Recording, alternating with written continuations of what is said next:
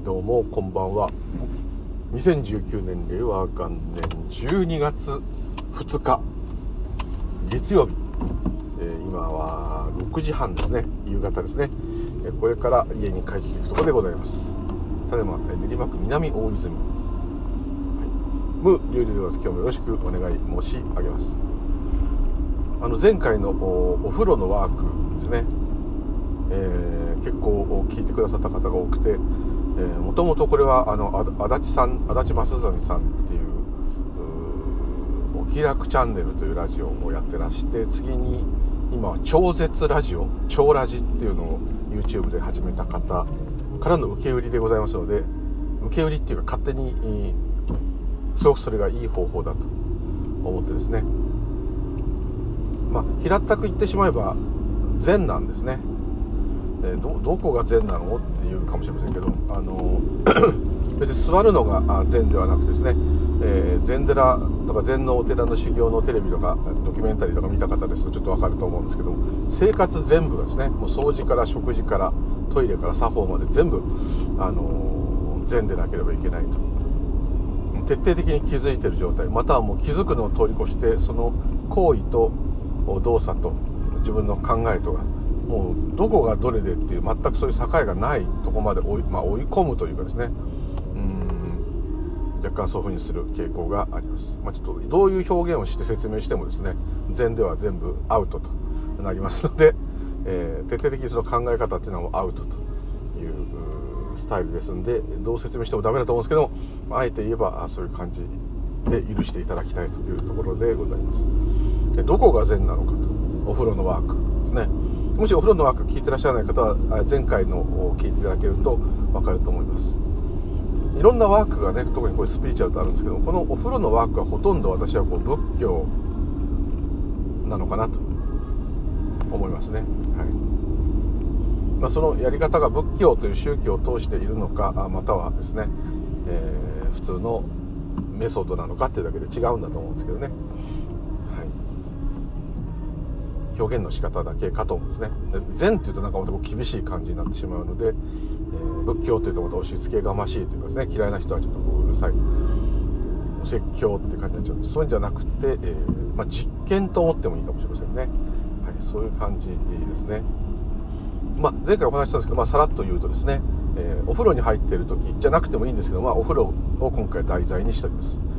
お風呂に入ってる時普通に入ってますとですね、えー、特に朝朝風呂なんて特にそうですね。夜の方もでもいろいろ考えるかもしれませんけど朝風呂だったりしますと朝シャワーでもですね。もうこう出かけなきゃいけない場合です。休日じゃない場合。とも決まった時間内に終わらせなきゃいけないですね。ですんで結構こう張り切ってというかですね張り切ってないかもしれないですけど朝なんでこう眠い中ですね目が覚めるのもあるけれども、まあ、さっぱりしようということで入りますね。でタイムリミットがあるもんですからどんどん洗って、えー、どんどん脱いでどんどん洗ってどんどん乾かしてまた洋服着て出てきますね、えー、特にそういう感じがまたいいんだと思うんですけども。そうすると通常ですね。まあ私の場合ですけれども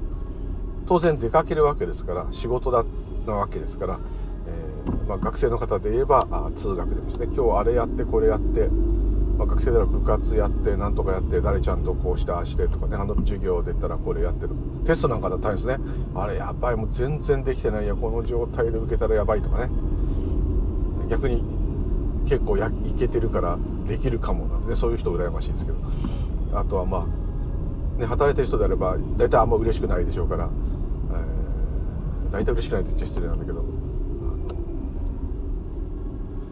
あれやんなきゃこれやんなきゃ今日行ったらあれやってこれやってあれを片付けたら今度あれで大体あいつがうるさいからこうだ あいつと会わなきゃいけないとかいろんなね段取りをしなきゃいけないとかありますね、はい。まそういうもろもろがああを考えながらですねいつの間にか体を洗って途中であシャンプーが少なくなっちゃったから買わなきゃとかですね。このシャンプーの匂いはやっぱりいいなとかですね。あれ体にこんなとこになんか出来物があると大丈夫かなとかいろんなこと気づきながらもあるんですけど基本的にはもう頭の中でですね翌日あじゃないこれから行くであろう学校または会社どこでもいいですけど何かしに行くことでですね予定で頭がいっぱいだったりあと昨日の余裕がある人は昨日の感想テレビの感想スマホであれを打たなきゃあれ買わなきゃ、まあ、いろんなことがずっと頭の中で出ててせっかくお風呂に入るまたシャワーを浴びて体を洗っているにもかかわらずですねそれを体験してないかのようなですね。もう何事もそうなんですけどね常時ずっと考えながらね言ってると、まあ、喋りながら運転してると同じようなもんですけど要するにながらながら風呂なんですね。風呂だけじゃなくてもう全部そうだと思うんですけどもながら状態。で会社にとか学校に向かって歩いていく時もそうですね。駅まで歩いていく自転車で行くバスに乗っていく何でもいいんですけれどもその間もずっといろんなこと考えながらねもうでたまに考えですね。あバス何時だっけとかね。自転車今日は混んでるなここに置くかとかですね、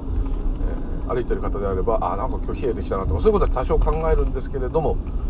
ずっとですねどうだでもねこのいろんなことを考えながらですね、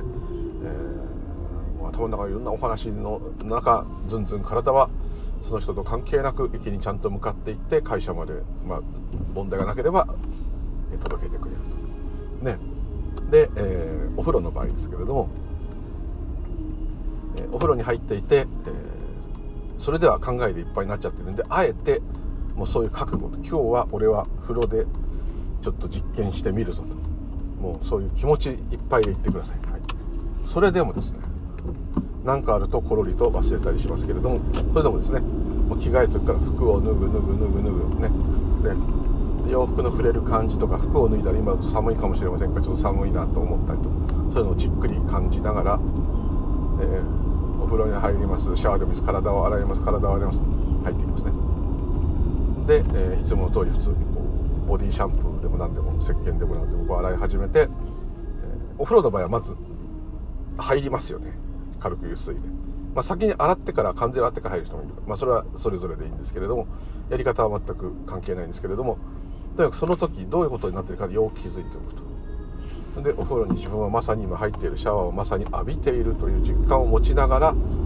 えー、次々に行きますね、えー、右手は動き左手は動き頭をシャシャンプーであれば泡立てて洗いながらまた流したりとかね。風呂桶から組んで流したりもしますね。でこうやっていく普通の通りやっていく途中でですね聞くんですね。すいません。今体洗ってる人誰ですか？自分で自分に聞いてみてください。そこで演技でですね俺だよとかねそういうのなしです。あの本当に声が聞こえるかどうかバカみたいと思ってもいいですからやってみてください。大概普通は返事がないです。あったら心霊現象ですね。かちょっと何か脳内に何かおかしな物質が出てる可能性があります。または声が丸聞こえのとこで入ってて「どうしたの?」とかね「大丈夫?」とかね。あの一緒に住んでる方に言われると。そういうこともあるかもしれませんがそれはまた別です。で、えー、できれば3度ぐらい聞いてください。で私しばらく洗い進んで背中なんかゴシゴシやって。またこうね大切なとこ洗ったりいろんなことしてその時にまたあふとねすいません今あまさに洗っているあなた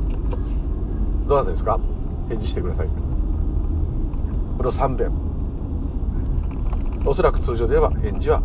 ないですね。でないままですね、えー、もう仕方ないからそのまま出て。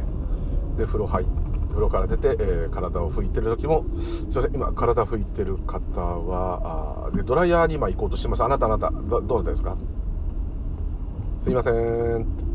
人によってはですね昨日のこの間載せたやつのご意見としてですね動作が止まってしまうっていう方がいたんですね。聞くとピタッと止まると。それでもいいです。いいです。肉体がピクッとしたと思ってもいいです。で、えー、他の方そんないっぱい あの返事じゃないですけど方で多いのはあの怖い、は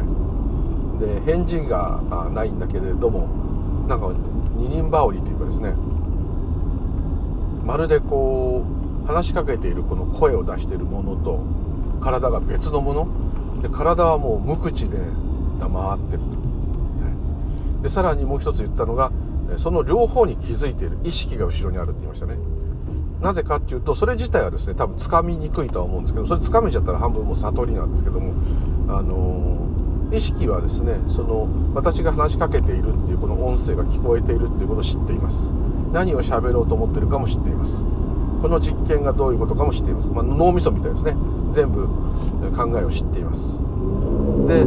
ー、ここが浴室でありシャワーやお風呂でありそういうものに入っていて体を洗ってるそういう状況。また体にタオルやあスポンジが触れる感触ボディシャンプーやシャンプーの香り、えー、湯気の感じや音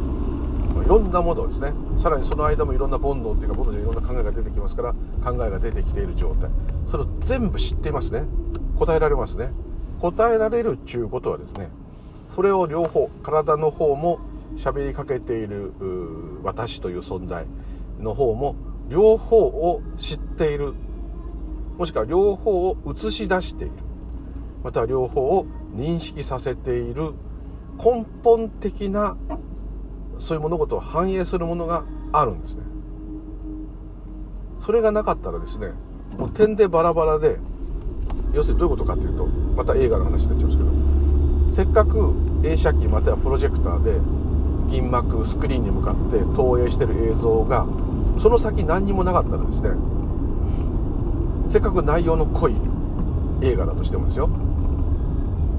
銀幕がないとどんなにプロジェクターがあろうがどんなにいい映写機があろうが、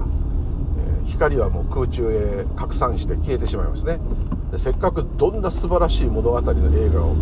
上映してようが何にもなんないですね。まあ、ついでにスピーカーもなかったらもう音はないわ絵はないわでですね。ただの懐中電灯でも壁があるから懐中で壁っていうか照らすものがあるから光が届いてるわけで。あれももうその先が何にもなかったんですね。もう本当に空に向かって懐中電灯照らしてるみたいな、えー、意味のない状態になります。でもその映写機やプロジェクターが一生懸命内容の濃い映画を投影していると。いうことは知ってますね。そのプロジェクター自体映写機自体をですねえ肉体だとしますね。体です。今まさに現れている体。そして、えー、洗って今体を洗ってるのは誰ですかって聞いてる人がその映画ですね。映画そのもの。映画の中の主人公でもいいしその映画がそういう映画です、はい、映画の内容ですね。セリフがそれです。そしてそれが分かるっていうことはスクリーンがあるわけです。でも体もスクリーンもね体だって体に向かって今洗ってんの誰って聞いても返事ないですね。まるで感情が全くないかのように。確かに感情が湧けば暴れたり怒ったりいろんなこと言ったりするんですけれどもそうじゃないと体は黙ってる肉ですねはっきり言っちゃうと肉体です。それが私かどうかという疑問に今感じられてたら大成功。でさらに、えーそれが映写機ですね。体がプロジェクターで投影されてるスクリーン。これ映画が思いっきり映ってる時ってスクリーンが分かんないですね。まあ嫌みったらしくその映像が映ってる時に銀幕まで行ってですねスクリーンを手で揺らしてみるとこうトワントワントワントワンってこう揺れますね。とかあ映写機の前とかプロジェクターの前で手を振るとその人は影で映っちゃうんですね。そういうの抜きですよ。そういうの抜きで映画にガーって集中してる時はまさかこれがですよ。映画であってしかもスクリーンに投影されている本当は実在しないただの光の集まりだっていうふうには到底思えないですね。ところが映画が終わって電気がつくと目の前には白いスクリーン。場合によってはまあ幕が閉まっちゃってる時あるけどプロジェクターもオフになっちゃってる。でもプロジェクターでもありますね。機械としてはありますね。映写機は、まあ、見えないようになってるかもしれないけどレンズとかありますね。でこのような小ざっぱりとした何の関係もないお部屋がただあるだけですね、まあ、それがああそういうお部屋がただ空間というかそれですね。まるでさっきの映画は何だったんだろうと。でもその意識っていうのがスクリーンだとしたらですねどんな映画を映そうがですね何しようがですねびくともしないですね。スクリーンの中では火事になろうが山が吹っ飛ぼうがですね何が起きようが何にも実際は関係ない。スピーカーから出る音と銀幕に映された映像。これでですね実体験をしているような感じをさせるということですね。でもそれをそれは映画だからだということなんですけどもこれを我々に当てはめて見てみるとちょっと似てるんじゃないかなと。体がプロジェクター。喋ってるのが映画の主人公であり映画そのものであり今体を洗ってるのは誰ですかっていうのは映画の中のセリフです、わかりますね。で見えている限りの空間、まあ、風呂場だったらその風呂浴室が映画館だったんですね。でもそれを全部知っているものがありますね、それがスクリーンですね。音も出てる映像は映ってて物語も全部映ってるからスクリーンがもし感情があれば分かりますね。何が映ってるかで映してきてるのはあのプロジェクターからの光だってことも分かってますね。全部分かってますね。起きてることを全部知ってますね。みんながいろんなに集中したりして映画に集中したりいろんなことになっちゃってる時もずっと冷静にただひたすらそれを映してる。だけそれが意識です。ねつまり感情が全くない、まあ、体にも実際はないですね。体の中に感情が湧くと感情に沿ったような動きや、えー、体にこうじわじわ来たりですね、えー、おかしいと体がこうヒクヒクしたりいろんなこと起きますね。でそれは全部そういうものが出てきた時に体が反応しますね。熱かったり痛かったりしても反応します、はい、でも体本体にですね考えや欲望がないですね。脳みそだったらデータが入ってそれをどうこうしなかったら使えないですね。空っぽだったら何も分かんないですね。自律神経で動いてる部分だけになっちゃうかもしれないですね。心臓とか、まあ、それ自体も自動で動いてること自体は不思議ですけど、まあ、ちょっとそう置いといてです。話が細かくなりすぎたんです。けどということは話しかけても返事しない。不思議だな。この体は私なのか。確かにその返事しない体も今この話しかけてる私っていうような存在もそれらが両方あることが分かっているんだと。分かると。それは見えてるから聞こえてるからん？何がそれを分からせてるんだろう。確かにそれらを大風呂敷引いて全部映し出すものがないと今どういう状況でどうなってるかっていうのはピンとこないですね。ピンときますねいつも。俺は誰だろう。私が見ている景色は見ている景色もあるし私が見ているってことも分かるし全部分かりますね。その全部を映し出しているものがあるから分かるんですね。それが3番目の、まあ、意識ですね。で、えー、注意すべき点はじゃあ意識にシフトすればいいんだってなっちゃうんですけどシフトするって言い方は私が意識になるってことですね。違いますね。どういうことかっていうとこれは引き算なんですね。私が意識にストーンと移ると全部わかるってそういうことではないです。それ分かってるのは私が分かってるってことですね。そうじゃないですね。いつも言うことのちょっとおさらいみたいになっちゃうんですけどもこの私が話しかけてるんですねまずね体洗ってますか？ってでまずその人がいなくなるとどうなりますかね？はいあのそれを質問する人がないしそういうドラマがないですよねそういう実験がもう行われないですね私がいなければでも体があったとしますね。肉体だけはあったと。と肉体は体を洗ってたとします。でも、体を洗っているっていうこととか、体を洗っている感覚や感触とか、いろんな匂いとか、おやおや変だぞとかいろんな考えとか、そういうものが出てこなかったら、あの、体を洗っているっていうことが認識できないですね。私の、私が私の体を洗っているっていう認識ができないわけですから。いくらそこで肉体が体を洗ってるような動作をしてくれてたとしてもですねそれが分かる者がいないってことは経験になんないですね体験にならないってことはその動作は全く意味が持てない意味がないというよりは意味を持つことが不可能ですね。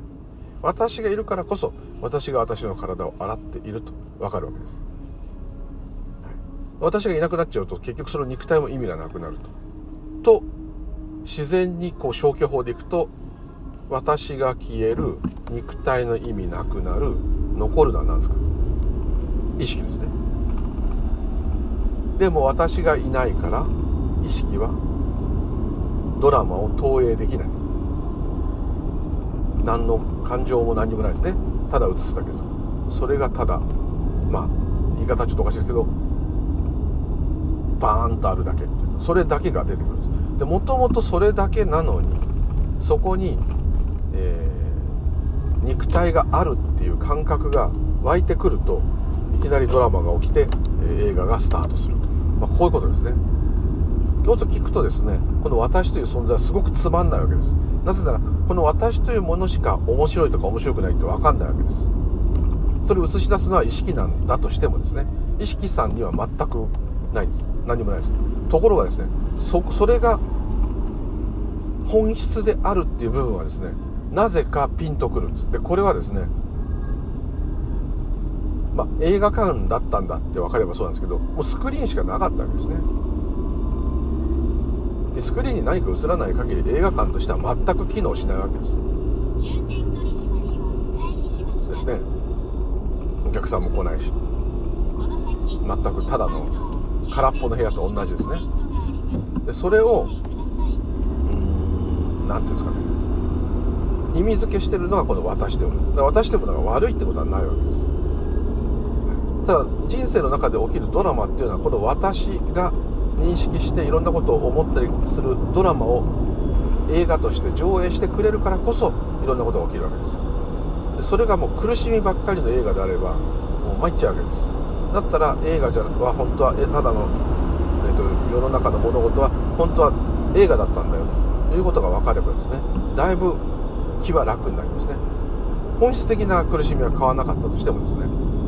本質的なっていうのかしら。苦しみ自体は人生の中では変わらなかったとしても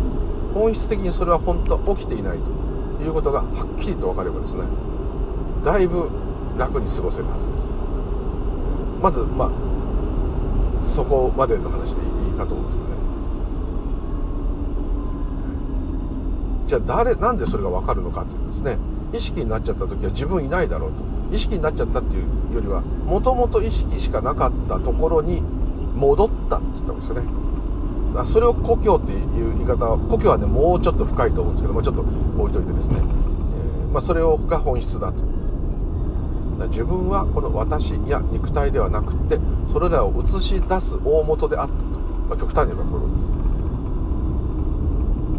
まあ、そういうふうに分かるかどうか分かりませんけど、まあ、そういうちょっと言葉で言うとそういうことかもしれません。でなんでそれが分かるんだということはですね前もちょっと話しましたけどもその私という感覚がそのうちまた戻ってきますね。戻ってきた時にああって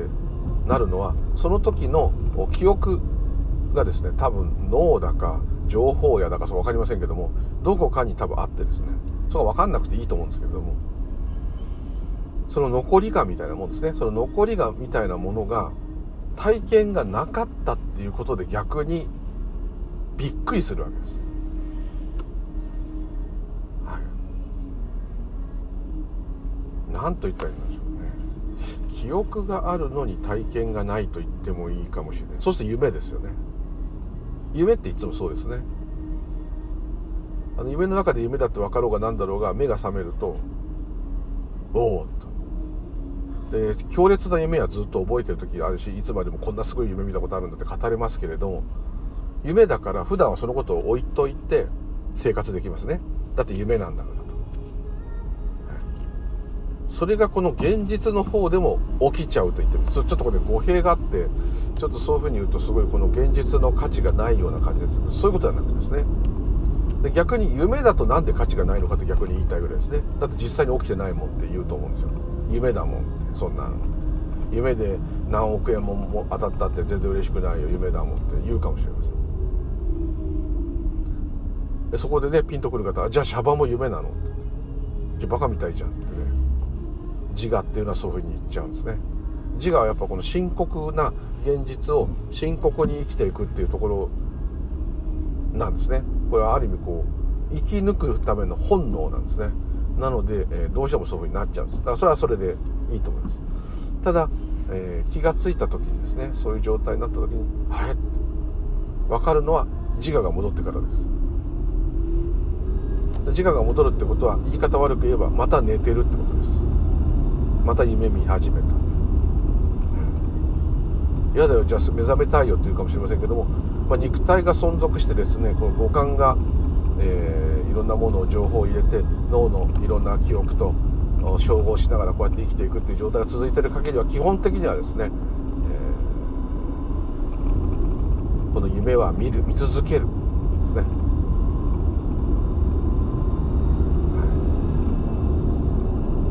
まあ、本当にあの頭に何か問題が起きたり、まあ、あのいろんな年取っていろんな障害が進んだりしたらですねあのもう自分がどうこうっていうのすらも分かんないけどその自分がどうこうするか分かんない夢をまた見てると言ってもいいかもしれない。で完全に機能を停止した時に私というのは消えるので私が消えるとまあ全てが消えちゃう。まあそういうそうすると怖いんですけどねこの自我にとっては怖いことばっかしですこれ言ってることは。でこの自我が幸せになるっていうことが幸せだとどうしても思っちゃうんで。思っちゃうというかもうそれでいいんです。そうになってる。私もそうです。今新しいジープのラングラーアンリミテッドっていう車いろいろ問題ある車だけど欲しいです。あ関係ないですね。すいませんね。そういう関係ないシステムですね、えー、はい、まあ、いろんなことあります。でそれはすごいシャバの。今お腹空いてるんでもう何でも食べたいものありますね。それ湧いてきて。る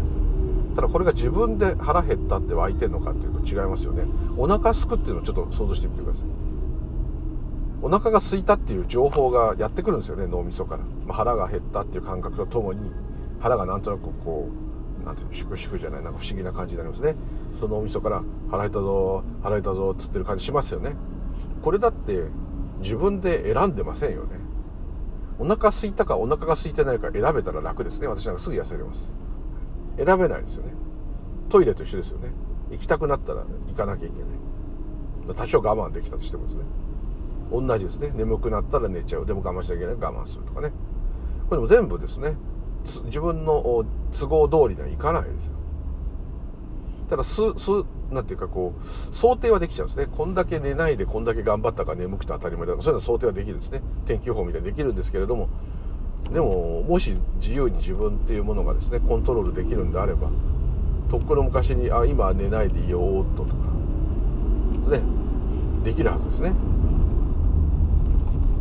あとガーンと足ぶつけちゃってなんでまたぶつけちゃったんだろうとかね。あとこの机の位置が悪いんだとかね。なんか足がどっか変なのかなとかですね。お気にしたりするんですけども。そもそもぶつけなければいいんですね。そうはいかないですね。そうはいかない。なんででしょうか、ね、その考えどんどんどんどん頭がですねもじゃもじゃしてくると思います。非常にもじゃもじゃしてくる。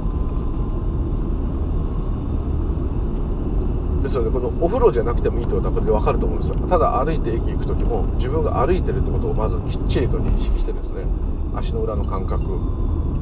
えー、歩いてるといろんな匂いがしたり音が聞こえたりいろんな人がいたりいろんなものがあったり見見ながらですね。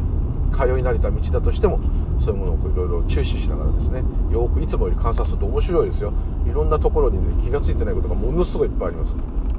こんな家あったっけ？でもなんていうのは大きな方です。ここにこんな花が咲いてたっけこんなとこにこんな石の段があったっけとかですね。そういうの全部ですね。つぶさにチェックをしていくわけです。よくよく見ながらですねさらにですね一番足の裏の感覚ですね。靴履いてても何があろうと意外と小指が痛いとかですね。あれこの靴思ったより緩かったんだとかですね。いろんなこと気づきながらね靴下が微妙にちょっとずれているとかですね。いろんなこと感じながらテクテク歩いていってで途中でなんかいい匂いしてきたらあ駅が近づいてきてお店が増えたとかね。そういうのも全部こうちゃんと感じながらですね歩いて。で歩きながら聞けばいいですね。すいません今あ駅に向かって歩いてるあなた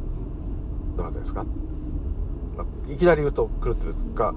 スマホかなんか携帯で喋ってるのかと思われると思うんですけど。その人はどんどんどんどん言っちゃうんですね「あすいませんちょっと会社行きたくないんであの今日は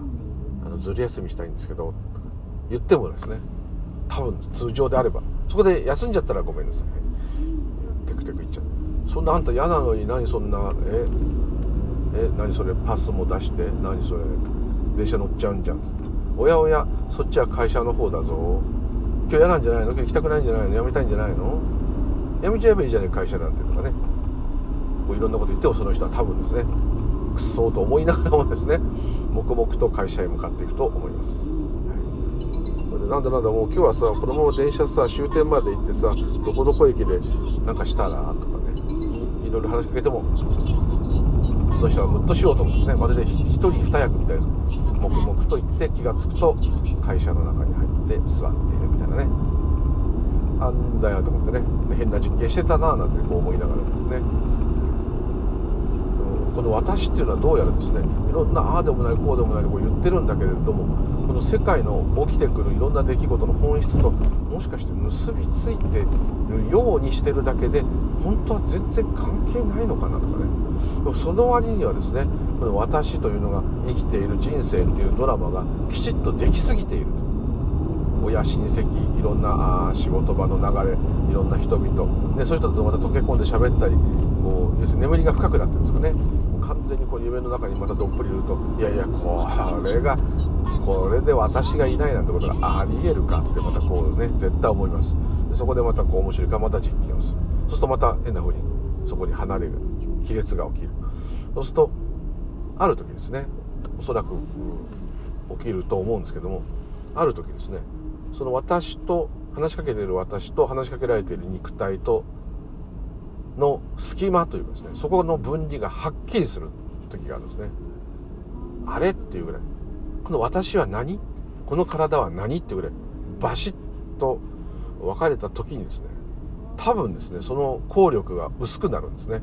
そうすると背後にあるっていう背後にあると言い方はあくまで言葉上なんですけども本来全てに満ち満ちていたその意識がですねチラッと見せるんですね。おやあれ感じになると思いますだってもともとそれなんですからそれしかないと言ってそれ以外全部作り話なんですから人生っていう物語なんですから物語じゃない本質はやっぱりそれを上映して映し出すためのものです。そっちがあチラッチラッ見えるわけです。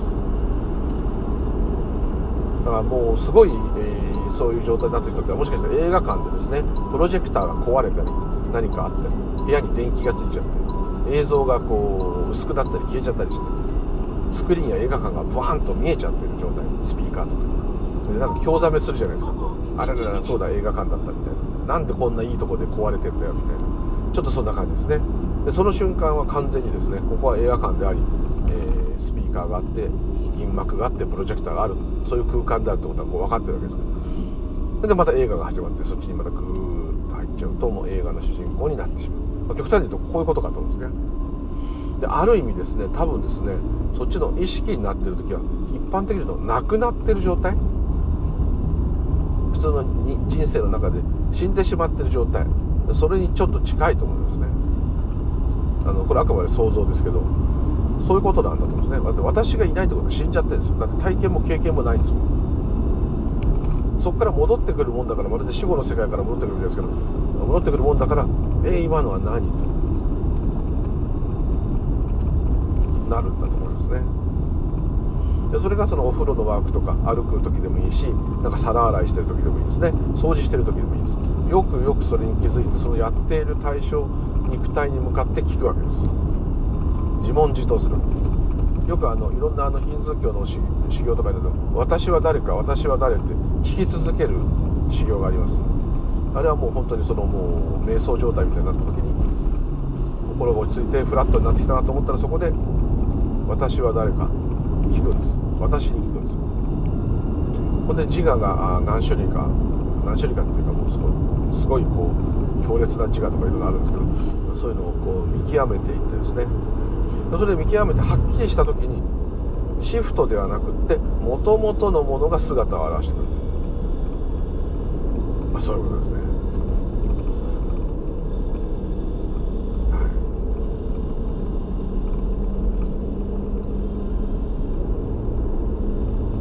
よくこう山登ってって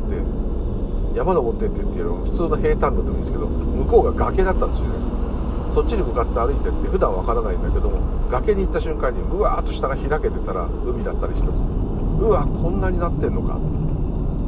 ちょっとそんな感じかもしれないですね。地面がなくなった瞬間にうわこんなに開けたのかみたい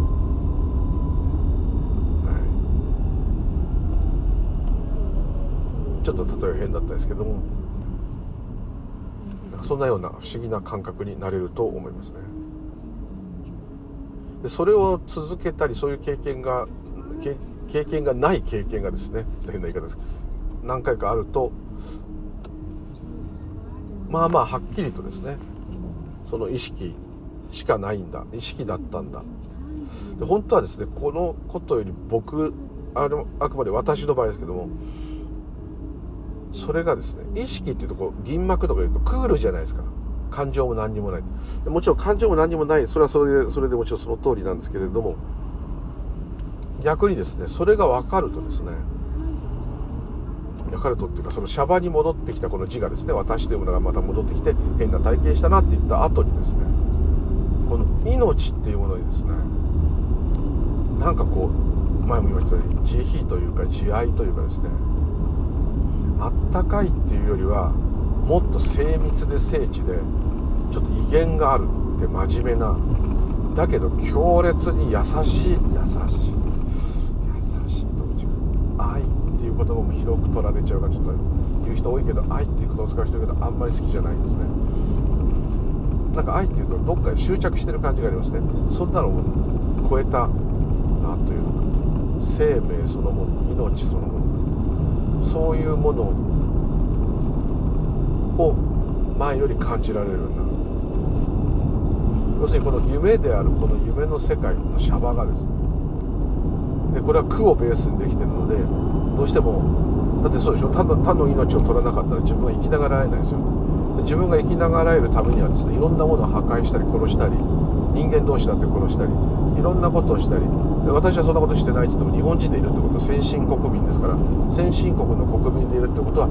いろんな人の分を分取って地球であるものを分取って自分が働いて稼いだとか日本人が歴史上頑張って手に入れたもんだとかそのこともちょっと置いといてですね純粋にパッと見た時には、まあ、めちゃんこ強奪してる状態と。世界一ゴミを 1, 人当たりのゴミが多い国民であるという部分もちろんいい部分もいっぱいあるんですけどそういうものですね。ということはもうやっぱ苦をベースっていうのはどんなに今楽しくってもですね楽しいってことはですね苦しいがあるから楽しいわけですね。必ずそう二極化してるんですどっちかってことはないんですね。苦しいがゼロだと楽しいはないです、ね、苦しいがあるから楽があるわけです。結局そういうことになっちゃうんですね。それらあを感じるからか何なのかそこは分かりませんけれども、まあ、生きとし生けるもの。もう生きとし生けないものでもいいんですね。物質でもいい。何かこの夢であるシャバ。要するに自分っていうこの字がある。夢なんですね。だこの夢の世界にいるってことはこれは同志です全員。どんな悪い人も嫌いな昆虫もヘビとか嫌いな嫌いな人ねサソリとかそういうものでもゴミ汚いゴミでも異臭を放つものでも異臭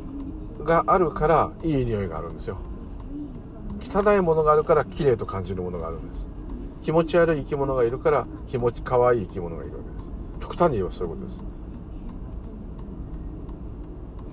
私みたいに人間があんまり好きじゃないから動植物が好きってなっちゃう場合もありますけど必ずこう二極化してですね。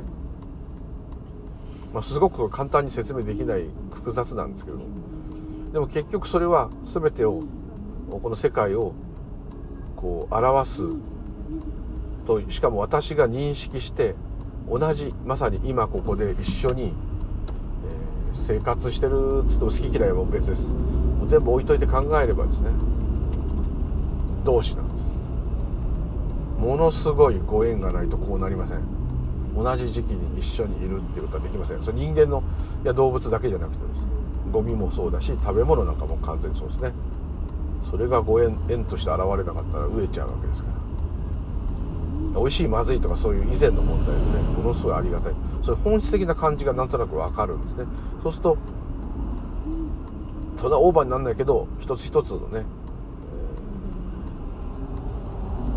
えー、食事でも洋服でも何でもいいですね。その時自分の生活に対してまあ液を与えてくれるわけですね。食料なんか一番ですけど水分水もそうです水分もそうですね。それから寒いから暖房や洋服あとここに移動するっていうんで自動車とか電車とか飛行機とか何でもいいです、えー、ありがたい。一番ありがたいのは体が動いて自分で自分のことが何とかできる。ですね。シャバっていう夢の世界ではもうそういう悟りもへったくれもどうなろうがですねこれをやっていかなきゃいけないわけですからその中がですね、えー、のやっぱりこの命っていうもの、まあ、命がないものも私は命だと思ってるんですけどもそれはちょっと多い。まあそう思えなかったら思わなくてもいいんですけど例えばこの信号機だってそうだしだって同じ時に一緒にこういるんですよ街灯もそうそこに落ちているコンテナもそうだし葉っぱもそう。車に傷つけそうな枝が飛び出ててそれはやそれ自体嫌だと感じるけどでもそれがまあそこにあるっていうのもまあ無理やりだけれども同じご縁ですねと、まあ、こう言っていけばですねなんとなくこう怒りは少し収まって。でこれら同士はですね共通点なんですね。それは、私が死ぬと全部消えてしまうんですけれどもその前にですねその前でもいいんですけど全部これはシャバの世界ですからシャバと認識されてる限りは全部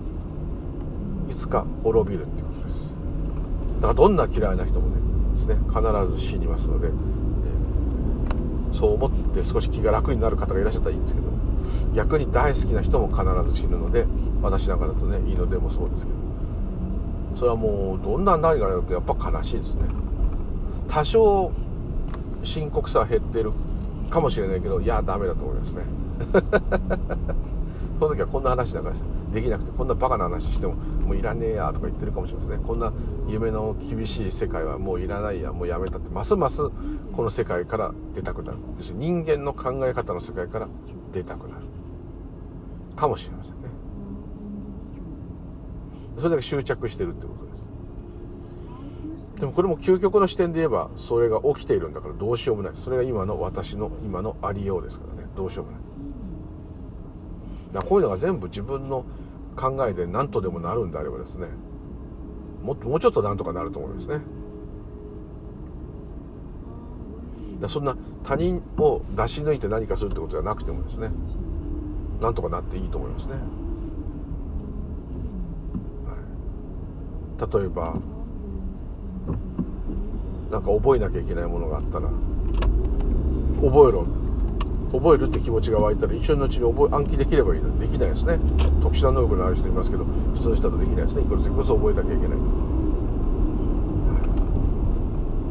全然思い通りになってるようでなってない。でも右手上げようと思ったら上がりますね。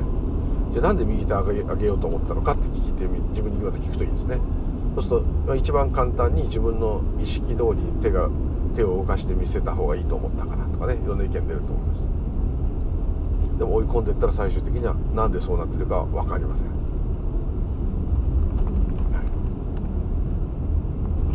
い、フロノワークと同じなんですねこれも。なんでなんでって聞くともう黙っちゃいます。それは考え同士でも黙っちゃう。肉体どころか、は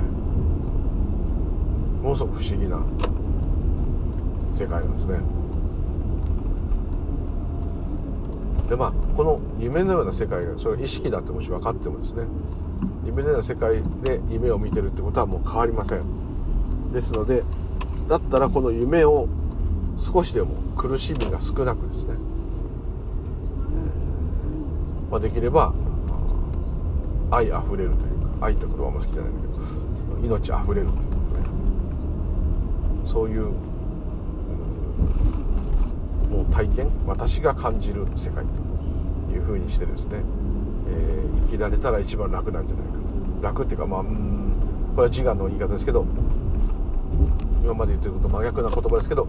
すごく意味のあるものになると言ってるんですね。それが絶対自我好きなんです。意味があってすごく内容が深いこと。これがもう自我の何よりの、まあ、餌ですから、はい、それを与えてですね、えー、こう充実した瞬間。私のようにですね。あっという間に1年が過ぎてしまってですね。何やってたんだろうってならないようなですね。まるで子供の時のようにですね。時間がどう経ったかなんて覚えてない。楽しいことをね。そこにこう向かってそれをただ味わう。苦しいことがあったら大泣きする。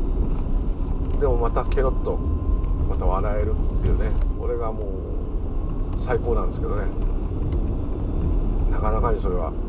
えー、通常ではできないですね。そのためにはもう一回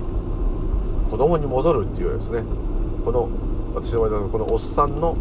頭のままですね、えー、感覚は子供に戻る。これができる最善の